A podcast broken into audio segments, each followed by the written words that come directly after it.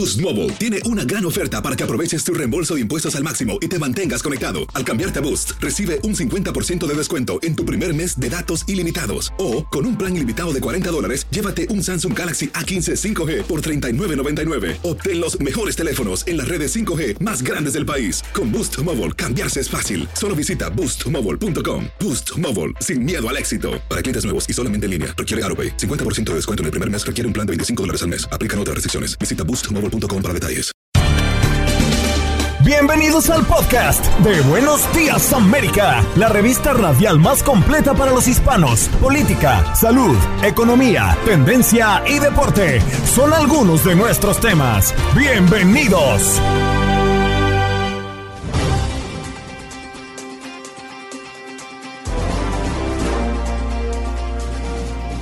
Hoy en Buenos Días América conversamos con Julio Schilling, politólogo, escritor, director de Patria de Martí y columnista del American a propósito de un artículo que escribió recientemente. Los republicanos siguen necesitando a Trump. Alexander Otaola, actor cubanoamericano, influencer en las redes sociales y activista político, nos habla de Cuba y de esta manifestación de convocatoria el día de ayer, 15 de noviembre, en Cuba, que fue reprimido por el régimen castista. Raúl Painberg, como todas las semanas, nos acompaña con un mensaje poderoso. Y Gabo Sainz en el contacto deportivo para hablar de la última fecha de eliminatorias rumbo a Qatar 2022 por este año.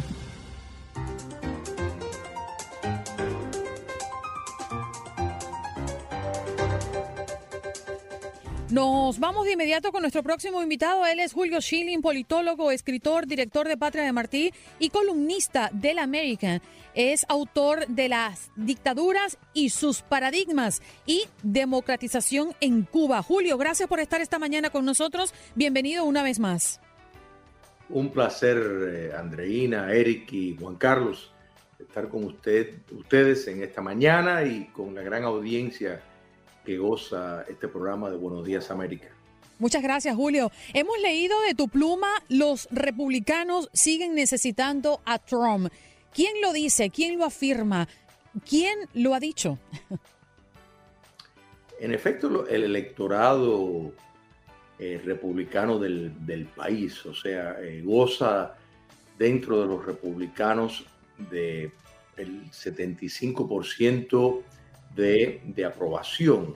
Eh, o, sea, esto no quiere decir que no hay espacio para, para otras personas, eh, eh, pero Donald Trump representa una corriente que ha tomado forma dentro del, del, Partido Republicano que podemos decir que une determinados valores y principios de, por ejemplo, de Barry Goldwater, eh, de Ronald Reagan, en el sentido de que es un ala eh, más conservadora que liberal y hay una diferencia eh, filosófica, digamos, entre algunos republicanos como George Bush padre e hijo, Nelson Rockefeller, Richard Nixon, que tenían otra línea, tal vez una línea más secular, menos conservador en determinadas cuestiones sociales. Entonces, lo que algunos se refieren a trompismo, que lo dicen de una forma peyorativa, eh, en sí eh, no originó con, con, Trump, aunque él, pues, sin lugar a duda, eh, volvió a traer esa corriente al centro del Partido Republicano y, y, vayan a hacer lo que vayan a hacer los republicanos en el 2022, no se pueden deshacer de, de, Donald Trump. O sea, no sabemos si él en vez de postularse decide simplemente señalar y apoyar a otro candidato y estar detrás de las cortinas. Julio, muy buenos días. Sabe que escuchándolo hablar se me vino a la cabeza el fenómeno o, el, o la pérdida que tuvieron los demócratas en el estado de Virginia, donde el que era el candidato republicano Glenn Youngkin, pues se alzó con la gobernación del estado. Sin embargo, este republicano, dicen los expertos, lo logró sin necesidad de apelar al discurso del expresidente Donald Trump. Habría marcado una distancia, no, no se aferra a él, pero tampoco eh, se aleja de forma contundente, fue más bien prudente. Le digo esto porque siento a veces que podríamos caer en la tentación en Estados Unidos de entrar en fenómenos mesiánicos, como ya lo hemos visto en otros países, en Latinoamérica, fenómenos que no han conducido a buenos pasos y que serían dañinos para la democracia estadounidense en caso de que sintamos la necesidad de llevar a Donald Trump a ese punto.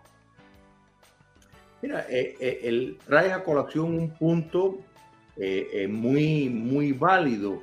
Em, la representación de, de, Green, por ejemplo, en, Virginia, Ron DeSantis en la Florida, Tom Cotton, Josh Hawley, Ted Cruz, o sea, contienen los elementos de, em, de determinados principios principios, si se quiere, del trumpismo, sin todo eh, el bagaje que trae el expresidente Donald Trump. O sea, eh, yo creo que, lo que tú describes, podemos decir que el gobernador electo de Virginia, igual que el actual gobernador de la Florida, por ejemplo, representan a Donald Trump sin el estilo chocante de Donald Trump, sin eh, lo que yo creo que es indiscutible la falta de, determinados eh, factores de protocolar que estaban siempre, que han estado siempre ausentes en, Donald Trump y que sin duda le causó eh, mucho daño a, su figura.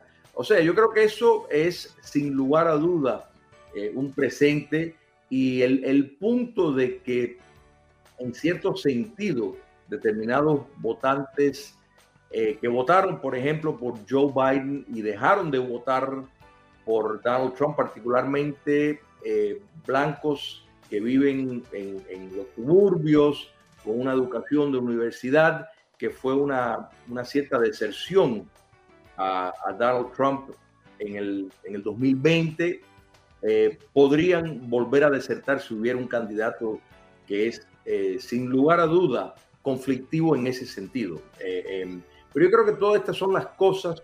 Los republicanos tienen que tener mucho cuidado porque si dieran, si empezaran una guerra entre sí, como estamos viendo en el Partido Demócrata. O sea, el Partido Demócrata tiene una crisis seria porque está eh, tomado totalmente por la ala de la izquierda radical. Lo que vimos en, Virginia, eh, como bien señaló eh, el vicepresidente Harris, eh, que va a determinar las elecciones del 2022 eh, es tal cual. Lo que vimos en New Jersey, que es realmente un estado muy, muy demócrata, y donde justamente fue reelecto Phil Murphy. A eso, a eso iba, porque para complementar un poco eh, la idea que tenía Juan Carlos hablando de Virginia, pues debemos considerar New Jersey que a menudo se ven ellos dos como referentes sobre una nueva Casa Blanca, ¿no? Ya que votan un año después de las elecciones presidenciales y ofrece como ese primer chequeo de salud en el primer año de Biden en el cargo. Pero esto podría definitivamente, Julio, estar determinando lo que podría pasar en las votaciones intermedias del próximo año? Sin duda, porque eh, cuando vemos, eh, nadie esperaba, por ejemplo, en New Jersey, que el candidato republicano alcanzara los niveles que alcanzó. Realmente era eh, inexplicable que iba a lograr una elección tan reñida. Y es que esto demuestra yo, lo que me parece a mí que es indiscutible y eso es un gran descontento de cómo la actual administración está manejando el, país. Entonces, recordemos que el votante estadounidense es por lo general moderado, es del centro, y el votante independiente es el que determina las, elecciones. Entonces, em, cuando vemos lo que vimos, que no solo fue en Virginia y New Jersey, realmente en propio Minneapolis, ¿no verdad? El hecho de que fue reforzado la policía, no rechazado, que esto ha sido un punto clave de, la, izquierda radical que domina el Partido Demócrata. Las iniciativas a través del país fueron repudiadas eh, em, y fue una gran victoria, eh, más que para los republicanos, esto fue un referéndum en la administración de, Biden-Harris. Entonces, eh, por eso es que sí, los demócratas tienen una gran preocupación porque se distanciaron de la moderación y los republicanos no pueden cometer ese error con la figura de Donald Trump, aunque yo creo que eh, eh, los republicanos son los primeros en que quisieran eh, reformular el estilo de comunicarse de, Trump. Y, y, en su artículo usted también menciona, Julio, que hay una vieja derecha y una nueva derecha, y eso es evidente en todo lo que hemos visto al pasar de estos meses y de los años, ¿no? Pero, ¿qué papel jugarán las nuevas generaciones que están muchísimo más informadas, muchísimo más centradas en términos de política? Pero, ¿qué papel jugarían en este próximo 2022 y 2024 en las elecciones según su criterio? Mira, todos, irrelevantes de las edades, pero, pero tal vez muy particular, tanto los jóvenes como las personas mayores que viven un ingreso fijo, por ejemplo, cuando van a echar gasolina, eh, o sea, no es sorpresa para nadie que desde que tomó eh, posesión eh, la administración Biden-Harris ha habido un alza extraordinario, preocupaciones de inflación, inquietudes de que no se está, que el país no está avanzando en el curso eh, correcto. Em, pues si no vemos una estampida de jóvenes hacia el Partido Demócrata, hacia el Partido Republicano, simplemente con no tener el entusiasmo, con no votar en masa por eh, los candidatos de los demócratas, porque no quedan convencidos, es suficiente para darle la, victoria a, eh, a, un candidato republicano. Y es que es un tema, eh, cuando miramos, por ejemplo, nociones como la teoría crítica de, de raza, ideología de género, movimientos que surgen del neomarxismo y que hay una lucha entre eh, padres que no quieren que esto se vaya a, inculcar en los colegios públicos. Eh, en Virginia hubo una rebelión de los padres, o sea, que reflejan determinados valores que son consistentes con la gran mayoría de los estadounidenses. Entonces, eh, hay muchos demócratas que están preocupados, que están señalando y se sienten realmente relegados Manchin no es el único. O sea, Manchin eh, tal vez es más conocido eh, por, el peso que tiene su voto, pero la realidad es que hay muchos demócratas que están asustados. Julio, lamentablemente el tiempo se nos fue y el reloj nos corta, pero muchísimas gracias por venir a exponer lo que ha sido tu artículo. Los republicanos siguen necesitando a Trump. Un abrazo para ti, ¿eh? Para ustedes. Bien, allí lo escuchábamos y lo veíamos. Julio Schilling, politólogo, escritor, director de Patria de Martí y columnista del American, el autor de Dictaduras y sus paradigmas y democratización en Cuba. Ya regresamos.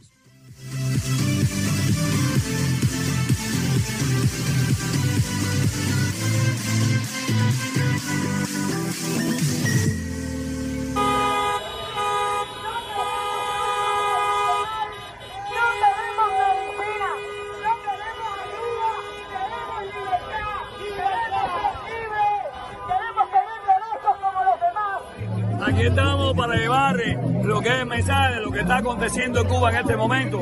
Y Camagüey y Palma están en la calle, como decíamos ahorita en las conversaciones aquí, y también en Pinar del Río.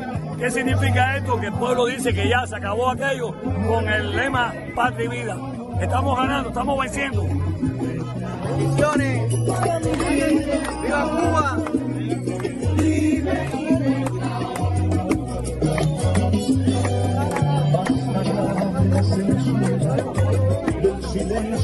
¡Viva Cuba Libre!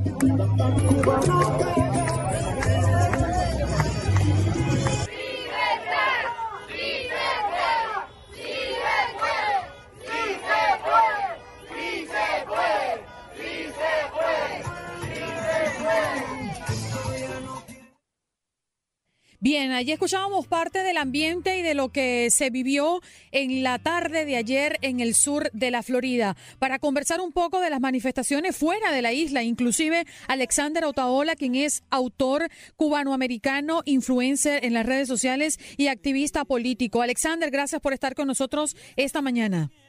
Hola, saludos, buenos días, gracias por la invitación. Una vez más en la isla, la represión reinó.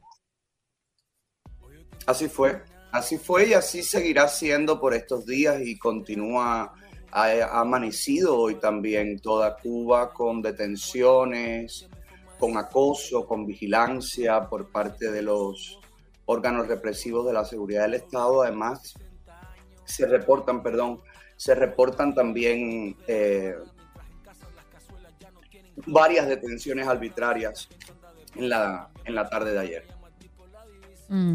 Yo quisiera hacerme eco, perdón Juan Carlos, de algo que acaba de mencionar una de nuestras oyentes, Dora, quien pues siempre es, es cubana, siempre habla y se manifiesta en pro de su pueblo. Y ella habla de que lamentablemente el pueblo cubano sufre la represión de dos dictaduras, la de los Castros y la del exilio cubano, y mencionó el sur de la Florida. ¿Tú qué tienes que decir?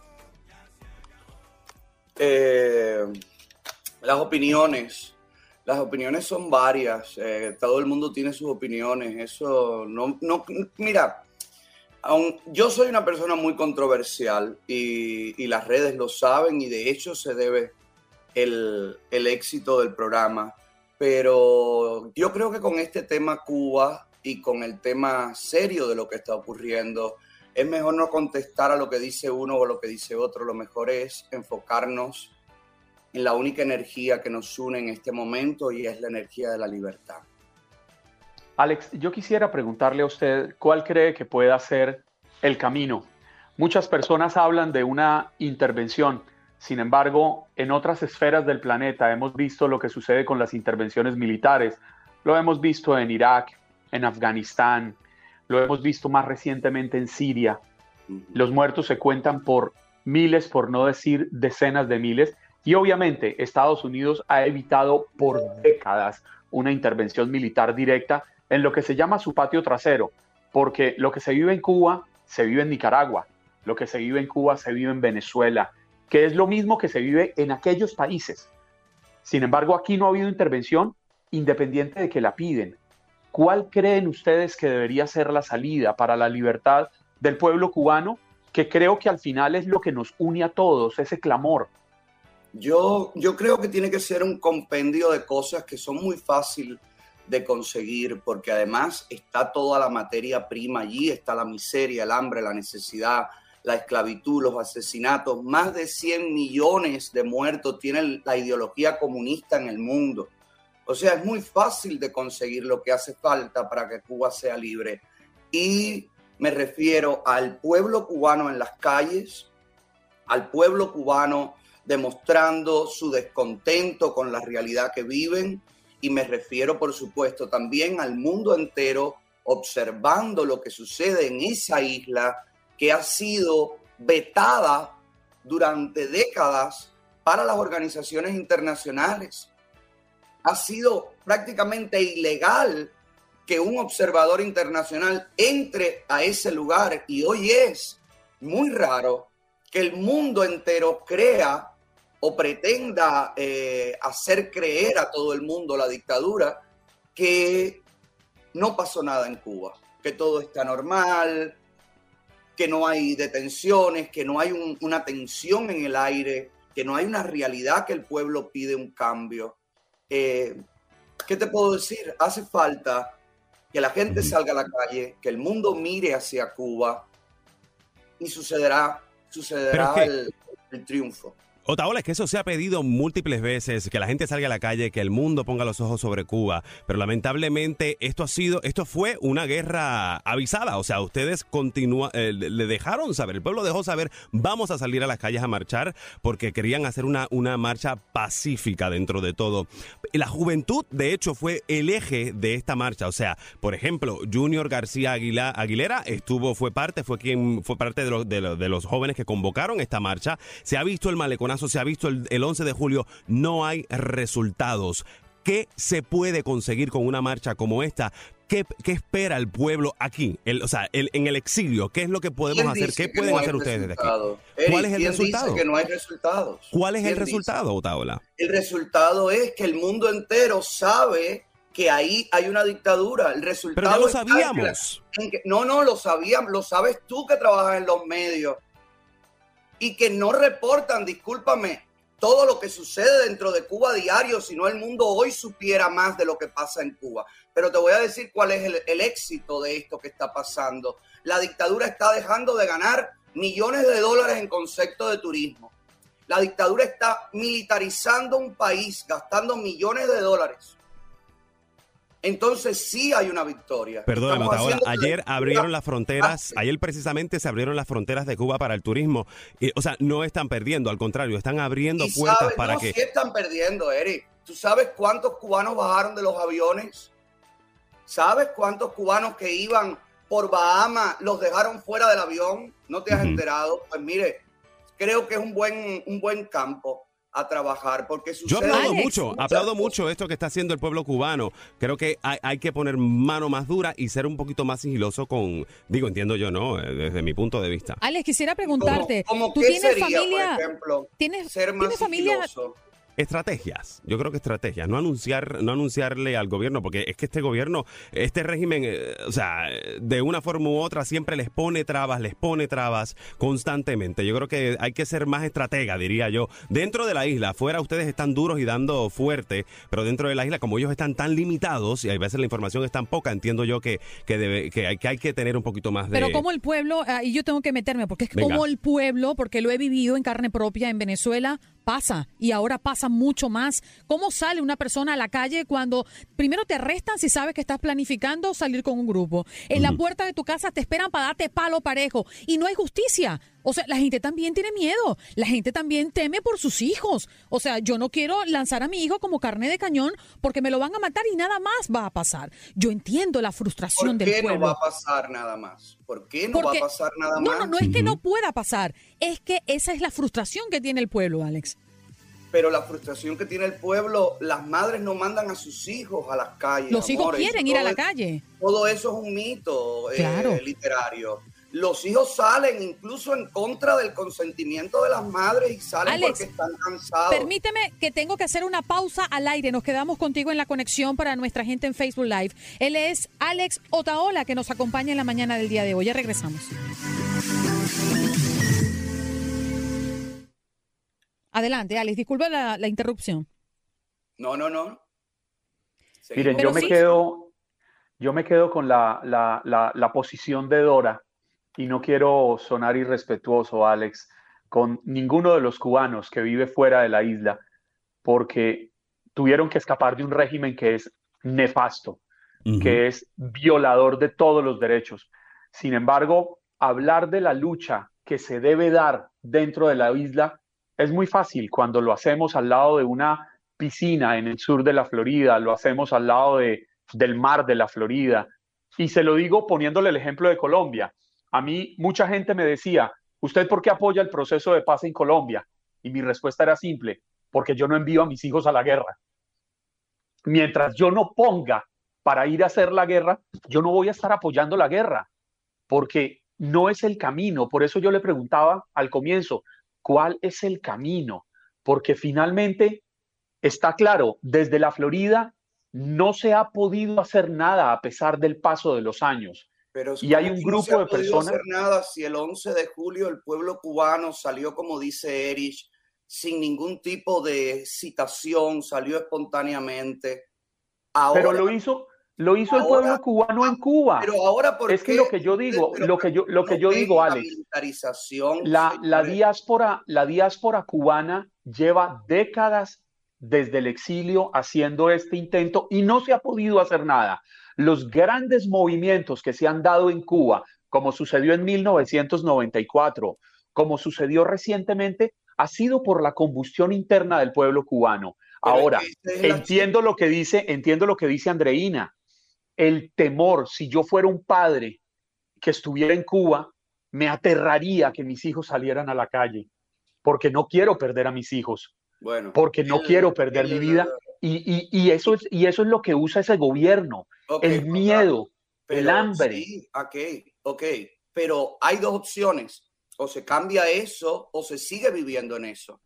Son las dos opciones. Y esas opciones Totalmente las tienen de acuerdo. los padres, esas opciones las tienen los hijos. Ahí está el ejemplo del Tratado de Paz de Colombia, cómo no ha funcionado y cómo la dictadura cubana está debajo de todo No, eso. pero, Entonces, Yo- no yo- es yo- sí- tema, yo sí cre- no yo sí tema creo- de llevarlo, no es un tema de llevarlo a van a matar a mi hijo o van a, a sacrificar, voy a sacrificarlo todo. No es, no es ese el, el punto. Los jóvenes cubanos están cansados de vivir como viven y le han militarizado un Y si país. no es el un punto, y si no, y si no es el punto, salir, señores. y si no es el punto de van a matar a mi hijo, ¿por qué Alex no toma un fusil? Se reúne con unos amigos y dice, vámonos para la isla, tomemos no un yate pueden y entrar vamos. a la Eso es isla. ilegal, Juan Carlos. No pueden. Eso Ah, es ilegal según las leyes norteamericanas. Pues claro, Perdóname, pero Yo no pero- te digo a ti cómo tienes que hacer tú para ir a defender Colombia, amor. Yo no, No, te puedo permitir que tú me mandes a coger un fusil en un lugar donde agarrar un fusil, preparar una guerrilla, perdóneme, Juan Carlos, pero eso precisamente por eso, precisamente por eso, por eso yo tampoco Colombia. les decía en Colombia no que, defendieran la guerra. No es agarrar un fusil, reunirme con unos amigos, porque usted no estaría incurriendo en una, en una ilegalidad. Es que completa. precisamente le estoy diciendo, No, señor es muy- Juan Carlos. es La fácil gente que vive la pretender miseria tiene que cambiar su realidad. Es una responsabilidad del pueblo de Cuba. ¿Y qué hacemos Eso con no el miedo de la. No, gente, perdóneme, Alex? Déjeme hablar porque usted lleva haciéndome una pregunta tres minutos seguidos. Déjeme contestarle. Por favor, Juan Carlos. Adelante, por Usted- favor. Usted me ha hecho, dentro de una misma pregunta, tiene la intención de que yo le hable de todo junto. Y usted me ha dado toda su visión sobre este punto. No es tomar un fusil. No es decir a las madres que maten, que manden a morir a sus hijos. Yo creo que aquí el tema es quién mataría a los hijos de las madres. Los bandidos que están en Los el poder en Cuba. no la dictadura. Por eso le dije, Castro, los bandidos que están en el poder en Cuba. Juan Carlos, Raúl Castro, Miguel Díaz Canel, el Partido Comunista, que son Pero, los mismos. Alex, es que Alex, estamos que de un acuerdo. hombre, un hombre de tiempo Estamos y de, de acuerdo medio. en eso. Por eso le ¿Sabes estoy diciendo, toca- los bandidos. ¿Quiénes son los bandidos? Los que están en el poder en Lo Cuba. que usted hasta Carlos, ahora si me das mismo un- no ha, por ejemplo, sentenciado por tener militarizado los parques, señor Juan Carlos. Alex, mismo. Es un hombre de comunicaciones, debo decirte que el reloj me va a cortar ya. Gracias por estar con nosotros. Hey, disculpa el Gracias tiempo a corto. Gracias, Seguro. Alex. Bye. Gracias, Alex.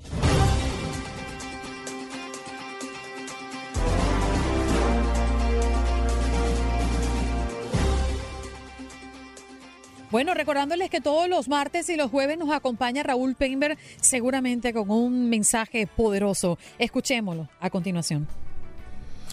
¿Qué tal? Buenos días, Andreina, Juan Carlos, Eric. Muchos saludos a todos los seguidores de Buenos Días América. Les voy a compartir una experiencia personal que me dará pie para tratar de explicar un fenómeno que hoy en día todos estamos viviendo.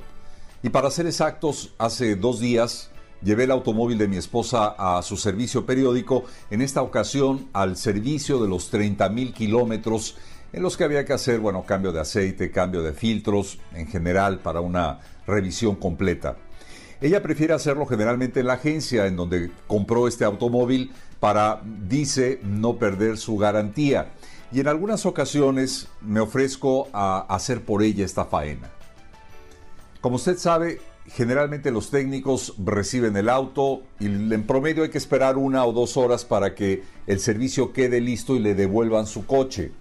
Y es ahí que normalmente para matar el tiempo, y al menos yo, para aprovechar, recorrer las instalaciones de la agencia, ver nuevos modelos, husmear un poco en los precios y en suma para soñar en lo que podría ser nuestro próximo vehículo. Como dicen por ahí, a soñar despierto porque la verdad los precios son cada vez más inalcanzables. Pero sorpresa, al llegar a la zona de exhibición no había ni un solo automóvil y pensé que estarían haciendo alguna reparación al edificio, así que bueno, entonces salí al enorme estacionamiento, usted ya los conoce, en donde normalmente hay cientos de unidades para escoger. ¿Y qué cree? Tampoco había nada. Solo algunos cuantos autos usados estacionados estratégicamente frente a la avenida principal del negocio para que quienes pasan por ahí crean que sí hay autos pero estaba viendo con mis propios ojos lo que tanto hemos oído con respecto a la caída en la producción de vehículos. Una historia que se repite en la gran mayoría de agencias vendedoras de autos y que sin duda está afectando la vida de quienes están dedicados a la venta automotriz. Pero dejando atrás esta experiencia, hoy son muchos los que se preguntan por qué después de la pandemia estamos viviendo escasez en varios productos. Porque sí, son los automóviles por supuesto, pero también en todo tipo de equipos electrónicos y dispositivos que parecen paralizar a esta importante industria y a otras más, como la alimenticia, por ejemplo. La explicación más clara, según los analistas y los expertos, es que nuestras economías son cada vez más dependientes de países como China, de países como la India, de donde vienen muchos dispositivos como los semiconductores o microchips que son utilizados en la industria automotriz para armar los sistemas de seguridad en los frenos, en las bolsas de aire y bueno, en muchos otros sistemas de un vehículo. Y la razón central del problema está en la disminución de la producción de carbón en esos países, en buena medida por las nuevas normas ecológicas impuestas por el gobierno chino y también por el gobierno de la India. Eso limita también la generación de energía en muchas empresas manufactureras de esos países que por lo tanto producen menos, exportan menos. Hay muchos factores, por supuesto, pero un adicional es que durante la pandemia usted como yo consumimos también muchos más productos electrónicos para trabajar o para estudiar desde casa. Y eso naturalmente agravó más estas cadenas de producción que por lo mismo la pandemia también complicaron la distribución de productos. En fin, una situación que hoy tiene complicaciones graves en la economía de muchos sectores que no vendrán el alivio hasta muy entrado el próximo año 2022. Un vistazo rápido, una explicación somera de lo que hoy, sí, muchos estamos viendo, pero también viviendo. Andreina Juan Carlos Eric, muchísimos saludos, regreso con ustedes. Entrado el año 2022 y todavía no sabemos qué tanto se va a llevar, ¿no? Para reincorporarnos o reincorporarse el sector económico, ¿no? En cuanto a la cadena de distribución y, a ese contacto que tenemos el consumidor con eh, la fuente de venta, porque lo que dicen los expertos es que para mediados del 2022 y quizás pasado la mitad del año 2022 es cuando podamos ver eh, una mejora sustancial y una normalización ¿no? de la cadena de distribución. Eh, eh, como lo decía Raúl, yo de hecho estaba intentando cambiar mi auto, tuve que pagar como una reserva para que el vehículo me lo trajeran porque estaba en el océano. Inclusive se ha cambiado hasta la manera de comprar vehículos. No hay vehículos en el concesionario. Tal cual. Pero sí hay vehículos montados en el barco que no han bajado. Parte de esa conversación, de hecho, que era el comercio con, con China, y porque nos debemos mucho a China en cuestión de mercancía, en cuestión de, en cuestión de productos, automóviles, piezas para automóviles. Entonces, eh, pues eso es lo que está buscando aparentemente la administración de, de Biden, pues agilizar un poco este proceso y que haya más mercancía disponible. Pero bueno, llegamos entonces a Estados Unidos y estamos con el problema de la cadena de suministros. Entonces, es una cadena precisamente de, problemas que vamos enfrentando. Además de eso, sumémosle la, inflación del 6.2 que ya se va reportando y que según los expertos también indican que va en crecimiento, punto. ¿Qué decías, Juan Andreina, no, ¿le tocó pagar mucho o mucha diferencia para que le trajeran el vehículo? Sí, dos mil dólares en reserva. Uy. Dos mil dólares. Increíble, Y fíjate, me dijeron que eh, yo le preguntaba, ajá, pero, o sea, ¿por qué tengo que pagarte? Le dice, para que tú tengas la preferencia a la hora de que ese carro llegue al, al concesionario. Y yo le pregunto, ¿cuándo llega el carro? Depende. Si tú lo reservas, nosotros lo sacamos. Me dice, porque Andreina, fíjate, antes tú veías un cementerio de autos en cada concesionario. Dos mil, tres mil carros en cada concesionario. Primero hay que pagar un impuesto para bajarlo, o sea, ponerlo en suelo americano. Luego hay que pagar por día el estacionamiento de ese vehículo. Entonces, es un dineral que ellos entendieron que podían dejar de erogar Y eso es lo que están haciendo todos los concesionarios. Los vehículos están allí montados. Claro, claro. Pero el que lo quiera va a tener que pagar por adelantado para que el concesionario o la industria no tenga que sacar ese dinero que al final pues uno es el que lo paga, ¿no? Sí, ellos están garantizando su venta, asegurándose de que tú no vas a echar para atrás porque tienes el derecho de igual manera, por en este país estás protegida como consumidora, tienes el derecho de echar para atrás, pero ya con Sí. ese depósito, pues no sé si leíste las letritas chiquitas, no creo que puedas echar para atrás porque ya Sí, pagaste para que sí puedes, te lo devuelven podría. el depósito. Eh, ah, Es parte del pago inicial. Ah, bueno. ¿no? Si yo no quiero dar tanto, porque no es mi, ellos me devuelven el, el dinero. Pero el otro asunto, eh, Juan Carlos eh, y Eric, es que eh, fui a varios concesionarios y uno de ellos me decía, mira, el valor de este vehículo es 45 mil, 50 mil dólares. Pero estamos cobrando por el vehículo 5 y hasta 7 mil dólares por encima del valor porque como no tienen tanto en existencia, el que llegue, paga esos 5 o 7 mil dólares más de lo que cuesta el vehículo, pues se lleva el carro. Así están, así están los vehículos en este país. La, la ley de oferta y demanda hasta dónde nos puede llevar brutal. y eso eh, ayuda al aumento de la inflación, que la está pagando los bolsillos de todos los que vivimos en Estados Unidos. Estás escuchando el podcast de Buenos Días América, la revista radial más completa para los hispanos. Escúchanos en las diferentes plataformas: Euforia, Spotify, TuneIn y iHeartRadio. Tu DN Radio. Vivimos tu pasión. Boost Mobile tiene una gran oferta para que aproveches tu reembolso de impuestos al máximo y te mantengas conectado. Al cambiarte a Boost, recibe un 50% de descuento en tu primer mes de datos ilimitados. O, con un plan ilimitado de 40 dólares, llévate un Samsung Galaxy A15 5G por $39.99. Obtén los mejores teléfonos en las redes 5G más grandes del país. Con Boost Mobile, cambiarse es fácil. Solo visita boostmobile.com. Boost Mobile, sin miedo al éxito. Para clientes nuevos y solamente en línea, requiere AroPay. 50% de descuento en el primer mes requiere un plan de 25 dólares al mes. Aplican otras restricciones. Visita boostmobile.com detalles. Co- Como dicen los grandes, la liga se gana partido a partido. Partido a partido. En Buenos Días América, Contacto Deportivo. Y Gabriel Sainz ya está con nosotros en nuestro programa del día de hoy. Oye, determinante, ¿no, Gabo? Muy buenos días para ti. Los que está por venir, la determinación, al menos en la zona de la Conmebol, que está caliente y hoy se activa la última jornada de este año 2021 de las eliminatorias eh, en esta zona suramericana.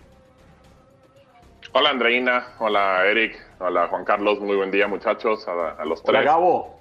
Aquí estamos eh, saludándolos y bueno, esperando que tengamos una gran jornada. Sí, correcto.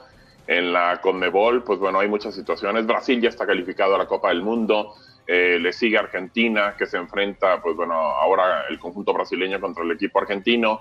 Ayer escuchamos por ahí a Tite hablando de lo que pasó precisamente en el partido pasado, el tema de salud, de que tuvo que ser suspendido, de, situaciones que de repente, pues bueno, dice que hay leyes, que hay situaciones y que, pues bueno, ahora se tiene que jugar el partido para buscar. Eh, Argentina prácticamente estar un poco más tranquilo porque está eh, colocado en la segunda posición con alguna cierta ventaja que le lleva a Ecuador y que obviamente el que despertó fue Chile, que se está metiendo por ahí. También se enfrentan, por cierto, el conjunto ecuatoriano contra el equipo chileno, así que bueno, pues ahí podría ser también una situación también para Chile, no dejar escapar al equipo ecuatoriano. Eh, lo que ha pasado últimamente, pues bueno, es que Colombia se nos ha caído un poco. Lo siento, hermano, lo siento, ahí va, o caidito. No, pero no, no, ver si Gabo. levanta. Es que yo me sumo a usted. Colombia me tiene totalmente decepcionado. O sea, nosotros no tendríamos por qué estar peleando un espacio para entrar al repechaje. Y me, y me tiene totalmente admirado Ecuador. Qué campaña, De qué acuerdo. torneo el que ha hecho hasta el momento. O sea, eso, eso, nos, eso nos pasa cuando a veces caemos en la tentación de creernos grandes per se. De y acuerdo, resulta que no. Cada partido hay que salir a pelearlo como si fuera el último. Y, y vaya que a México, por ejemplo, cambiándolo Dios con, con la CONCACAF, le, le ¿Cómo pegó, ¿eh? A México le pegó porque se paró en la cancha de, de, de- de Estados Unidos, en, en Cincinnati. Bueno, terminó haciendo un partido desastroso y perdió por el clásico 2 a 0. Así que, pues bueno, también como No bien hay- dices, Juan Carlos, es así, no te puedes sentir el grande. No hay rival chico, Gabo. Nunca, nunca, correcto. Aquí el único grande se llama Andreina Gandica, punto. Boca, Ahí está Andreina, ¿eh? Ya voy. Bueno, Ay, pues la mío. jornada es interesante en la Conmebol, Sí. esperando por un por un eh, espacio más. Eh, recordemos que, pues bueno, también eh, Uruguay sufrió en la jornada pasada, perdió con Argentina 1 por 0. Muchos dimes y diretes en el sentido de que si se puede ir el profe Tavares o no. la verdad es que ahí sigue. Vamos a ver si Uruguay puede levantar. Y así está más o menos la eliminatoria de la Conmebol. En CONCACAF también habrá partidos el día de hoy. Hoy juega México contra Canadá y viene muy complicada la de Unidos es primero del octagonal en este momento. Eh, va a, esperar a ver qué sucede, pero Canadá juega contra México. Si Canadá le gana a México y Panamá resulta victorioso contra El Salvador, México estaría en repechaje, ni siquiera estaría directo como está ahora, que es segundo lugar. Así que se vienen cuestiones eh, eh, bonitas para la eliminatoria, eh, para estar checando un partido otro y, estar viendo lo que sucede. Para también recordarles, el día de ayer el conjunto de los 49 le ganó 31 a 10 a los Rams, así que eso también en el fútbol americano. Y para el siguiente contacto vamos a estar platicando lo que pasó ayer con Italia, lo que pasó también el lunes un poquito con Cristiano Ronaldo, para también, pues, dicen por ahí que cuando veas a tu vecino cortar sus barbas, pon las tuyas a remojar, así que hay que tener atención en ese sentido y les platicamos los partidos que tenemos el día de hoy a través de tu DN Radio porque tenemos más de Europa. Dicen diferente ese dicho, Gabo, dicen, cuando veas las barbas de tu, de tu vecino arder, pon las tuyas en remojo. Oye, pero qué cómico, ¿no? Ah, mira. Sí, sí, sí, de acuerdo. eh, ahí aprendido. Yo nunca había, escuchado, nunca había escuchado ese refrán. ¿Cuál? Ah, el de las barbas. Ninguno de los dos. Y viví en ah, Venezuela. Mira, mira. Mm, bueno. Viví en Venezuela y me la paso en México. Aquí estoy. Exacto, exacto. Pero digo, más o menos es, lo mismo. Si me permite, vamos a, revisar las horas, ¿no? Porque muchas personas están pendientes de su selección y a qué hora juegan en sus partidos el día de hoy. En las eliminatorias de la Conmebol, Bolivia y Uruguay estarán enfrentándose a las 3 de la tarde todas las horas que les voy a comentar. Es hora del este. Venezuela, Perú a las 4 de la tarde. Colombia, Paraguay a las 6 de la tarde. Argentina, Brasil a las 6 y 30. Y Chile ante Ecuador a las 7 y 15 de la noche. Em, me hablabas de Canadá, México. ¿Ese juego es a las 9 de la noche, Gabito? 9, 9, 5, hora del este, exactamente. Eso me suena españolete con árabe o una cosa Gabo Gabito, ¿a qué te suena eso, mi amor? Ay, ay, ay, Gabito, venga. Hola, ¿cómo están, muchachos? A Qatar. Suena a, Qatar, 2022. Sí, sí, sí, sí. Mira, nos vamos a Qatar, Gabo, o un, un mundial sin, sin periodistas in situ. Hoy, hoy, hoy, hoy en Colombia dicen que Hoy en Colombia dicen que James Rodríguez es el único visionario del país. ¿Por qué? Ya está en Qatar. Exacto, tiene toda la razón. Él ya está en Qatar. Los colombianos y sus chistes malos. Ahora, el único colombiano que va a jugar en Qatar es James. Mira, Juan Carlos, los colombianos y sus chistes malos, la verdad ustedes no, no, no pegan. No, pero no, no es un chiste, es una realidad. No, yo lo sé.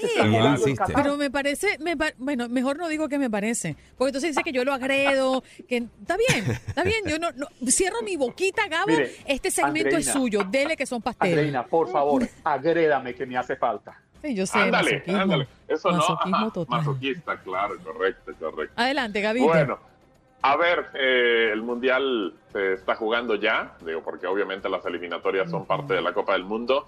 Eh, el lunes, eh, pues nos dimos cuenta de que Cristiano Ronaldo no va a ir directo a la Copa del Mundo. En el último minuto, Serbia le sacó el resultado, así que Cristiano va a tener que jugar repechaje. Ayer, partido que tuvimos a través de TUDN Radio, Inglaterra goleó 10 a 0 a San Marino, sellando su boleto, así que Inglaterra estará en la Copa del Mundo de Qatar. Pero en el otro lado, en otro grupo, estaban peleando. En el partido anterior, vamos a poner todo en contexto. En el partido anterior del grupo, en la semana pasada, eh, jugaron Italia y Suiza en el Olímpico de Roma. Iba ganando Italia 1 por 0, empata, iba ganando, perdón, Suiza, después empata Italia y eh, prácticamente faltando tres o cuatro minutos se marca un penal a favor de Italia. Jorginho, el futbolista del Chelsea, campeón de la UEFA Champions League y todo, pide la pelota. Ya había fallado uno en Suiza contra Jan Sommer, el arquero suizo pide la pelota y la manda a la tribuna. Así que bueno, falló el resultado 2 a 1. Lo que pudo haberle ayudado a Italia a enfrentar el día de ayer a Irlanda del Norte ya con una victoria, dos puntos más y menos puntos para Suiza y poder empatar el partido como lo hizo el día de ayer. pero ayer lo empataron, jugaron timoratos, no fueron al frente, no obtuvieron ningún resultado a favor, ninguna anotación y Suiza por su parte ganó el partido 3 a 0 a Bulgaria. Así que el que va directo es Suiza. Italia no fue al Mundial de Rusia 2018 y ahora está pendiente de un repechaje a ver si puede ir a la Copa del Mundo. Así que el campeón de la actual Eurocopa está fuera de la Copa del Mundo por el momento. Vamos a ver si puede entrar por repechaje. Y el día de hoy juega Países Bajos, otro equipo que también quedó fuera del torneo de Rusia 2018. Países Bajos u Holanda, como usted guste, digo, de las dos maneras es correcto. Eh, y va a enfrentar al conjunto de Noruega, que no tiene a Erling Haaland, que es un futbolista que está lesionado, que prácticamente todo el 2021 se lo va a perder y es el más importante de Noruega. Así que la diferencia es solamente de dos puntos. Así que vamos a ver qué puede pasar en este partido. Y Turquía tratando de poderle ganar a Montenegro en el partido que va a tener en este grupo. Este partido lo llevamos a través de TUDN Radio para que nos acompañen. 2.45 hora del este, 1.45 hora del centro. A esa hora inicia el juego. Países Bajos contra Noruega para que nos acompañen. Y también tenemos otro torneo, ya hablando de ahora de que se define. Había un torneo en Celaya, Guanajuato, en el Miguel Alemán Valdés, que está jugando el Revelations Cup. Eh, el primer partido, México y Colombia empatan a cero goles. En el otro partido, Brasil le gana 4 por 0 a Estados Unidos. El día sábado se enfrentaron Colombia y Estados Unidos, empataron a uno. Y México le ganó a Brasil 2 a 1. ¿Qué significa esto? Hoy juega México contra Estados Unidos a las 6 del este, 5 del centro y a las 3 del Pacífico. México-Canadá. Si México le gana... ¿Mande? No, no, adelante. Ah, si México le gana a Estados Unidos en la Revelations Cup, será campeón del torneo. Es un torneo sub-20, un torneo sub-20 el que se está llevando a cabo en Celaya y bueno, obviamente Brasil tendrá esa encomienda de tratar de ganarle a Colombia y esperar a que México no pueda vencer a los Estados Unidos. Y ese partido también lo llevamos a través de tu DN Radio para que nos acompañen y obviamente también el Brasil contra Colombia. Ese juego se cambia se cambia ahora a las 6 del este, 5 del centro, el México contra Estados Unidos, porque México juega a las 9 eh, hora de, del este, 8 del centro, contra Canadá. En Edmonton, que está nevando y ayer nos informaba Memo Zavala, nuestro compañero de TUDN, que estaban prácticamente un grado bajo cero con sensación térmica de 7 grados bajo cero. Así que va a ser una situación complicada para México. A ver qué sucede el día de hoy. Y estaremos pendientes y que nos acompañen a través de TUDN. Me quedan unos segunditos, pero quería preguntarte México-Canadá. ¿Cómo ves, cómo vislumbras tú este partido el día de hoy? ¿Quién llega con más fuerza? llega Canadá con más fuerza. Yo lo veo así, Andreina. Creo que eh, en los partidos que ha jugado México como local en la cancha del Azteca, Canadá es el equipo que más complicó, incluso con menos futbolistas de los que ahora ya tiene y recupera. Si somos sinceros y nos quitamos la playera, yo creo que hoy México pierde en Canadá. Úpale. Ay, ay, ay. Lo ha dicho Gabo así de contundente. Sí, señor, lo vengo diciendo desde la semana. Es que eh, la exhibición que dio México contra Estados Unidos, el segundo tiempo fue paupérrima, o sea, espantosa. Bien, Gabito, tenemos que despedirte, pero muchas gracias eh, por compartir con nosotros estos minutitos y de igual forma le deseo suerte a tu equipo. Bueno, venga, igual, igual. Abrazo. Bye. Gabo Sainz con nosotros en este contacto deportivo. Nos vamos de inmediato a Houston. Allí está César Procel. A César Procel hay que ponerle una canción, una cosa así como. No, no lo prenda, no lo encienda. No, acuérdense que él es uno de los implicados del takeover o del golpe de Estado que dimos ayer los hombres aquí en el programa. Oh, por favor, así que César, ¿qué hiciste?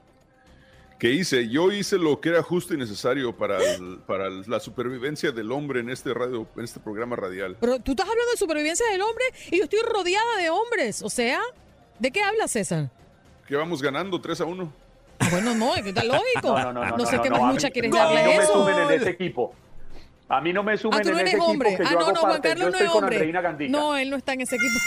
No, yo estoy con Andreina Gandica.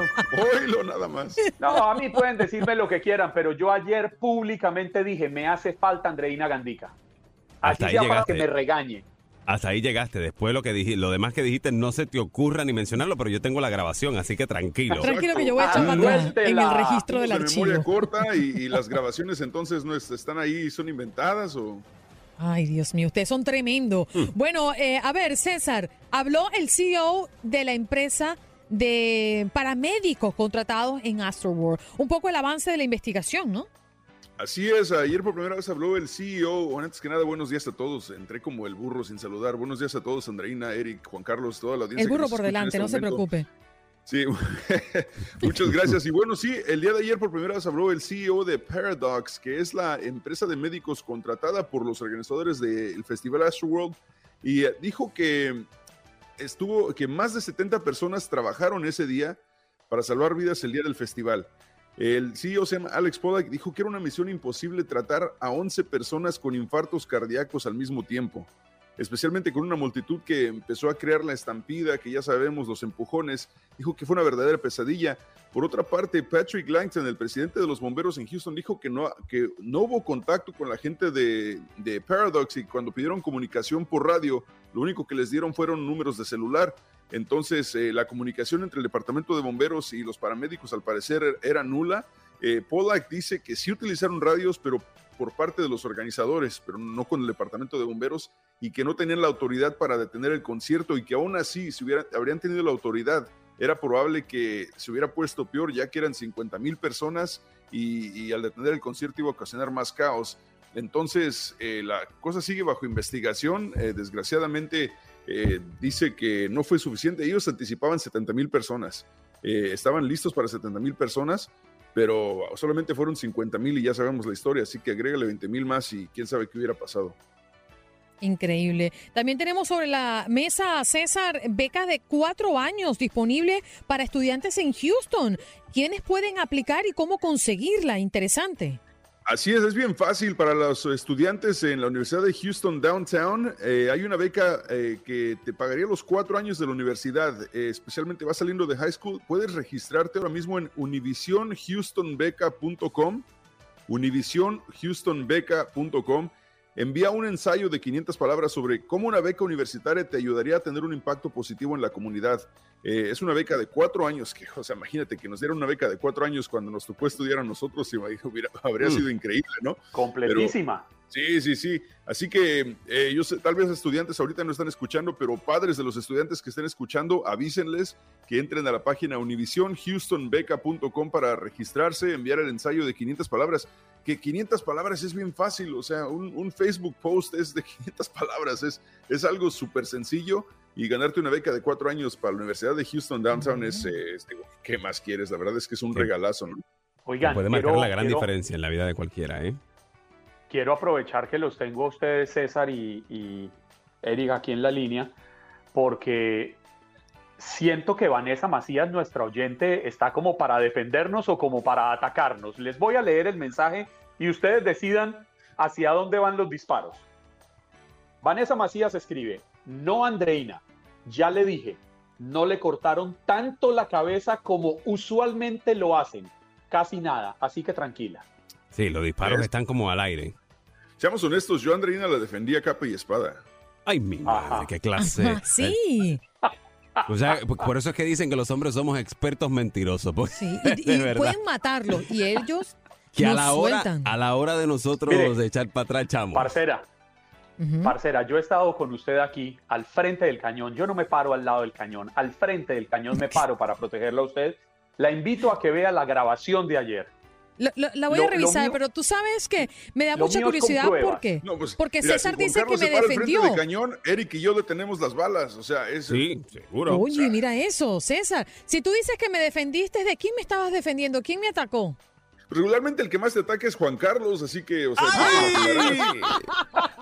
a la yugular. Ándale, toma, chango, tu banana.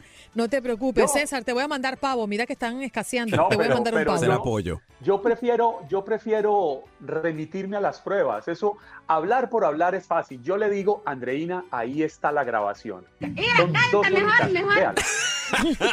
Ya salió la Andreina, doña a ¿tú mandarte a crees callar. que yo sería capaz de mentirte y calumniarte a tus espaldas? Sí. No, no, no, no, no. no. Yo no, yo no te creo capaz y sobre todo porque es lo que uno dice, ¿no? Al marido de uno. Oye, yo, yo confío en ti hasta que usted meta la pata la primera vez. Cuando usted meta la pata No, la primera vez, exacto. mira, cría fama y acuéstate a dormir, papadito. Oye, lo único que Vea, me quedó duda, dijiste mire. que ibas a mandar pavo, pero no es pavorosos frijoles, ¿verdad? Es No, Pavo pavo, de-. Ah, bueno. Llegó el pavo ese. Hay, Ah, hay- otro mensaje, otro mensaje que acaba de llegar, calientico, salido del horno, de Yanira Gómez. Andreina, ayer decían que tú eres mayor que todos. Es verdad. Yo confieso que ahí- dije eso Ay, pero eso- eso- pero y eso que no te habíamos mentira, ¿eh? dado, ¿verdad, Eso César? Dijimos sí. que, que le habíamos dado unos días de descanso precisamente porque los necesitaba, eran bien merecidos por su edad. Eso sí, lo, yo, tú sabes que yo soy directo al grano. Además, Aquí yo digo lo que es dije que hoy, ayer era y la mañana. mayor respetada entre todos. Gracias, César. La verdad es que ustedes son una En cuerda de sinvergüenza cambio, y de faltas de respeto todos. Mire, señora Gandica, yo Dime, ayer, don al, respecto de su edad, lo que aseguré es que, contrario a lo que decía siempre, en su ausencia reconocía que usted era mucho menor que yo. Ay, Dios Eso fue mío, lo que yo dije ayer. Yo mejor me voy a una pausa. César, quiero despedirte con agradecimiento en mi corazón por haberme defendido de estos dos abusadores y falta de No. respeto, como dice mi hijo. Yo, yo me, yo me despido con, con las palabras célebres de Daddy Yankee en una canción. No me importa que usted sea mayor que yo. Mira, César, un poquito más de respeto. Ay. No creas en cuentos de camino. Tú también vas para el pote. Oiga, pero Nos vamos. eh, le- le- lo defienden y él cae con otro Ay, batazo. sí. Te digo. César Procel desde volvemos. Houston. Pausa y regresamos. Hasta mañana. Gracias por acompañarnos en nuestro podcast. Buenos días América. Y recuerda que también puedes seguirnos en nuestras redes sociales. Buenos días AM en Facebook y en Instagram. Arroba Buenos días América. AM. Nos escuchamos en la próxima. Boost Mobile tiene una gran oferta para que aproveches tu reembolso de impuestos al máximo y te mantengas conectado. Al cambiarte a Boost, recibe un 50% de descuento en tu primer mes de datos ilimitados. O, con un plan ilimitado de 40 dólares, llévate un Samsung Galaxy A15 5G por $39.99. Obtén los mejores teléfonos en las redes 5G más grandes del país. Con Boost Mobile, cambiarse es fácil. Solo visita boostmobile.com. Boost Mobile, sin miedo al éxito. Para clientes nuevos y solamente en línea, requiere AroPay. 50% de descuento en el primer mes requiere un plan de 25 dólares al mes. Aplican otras restricciones. Visita boostmobile.com para detalles.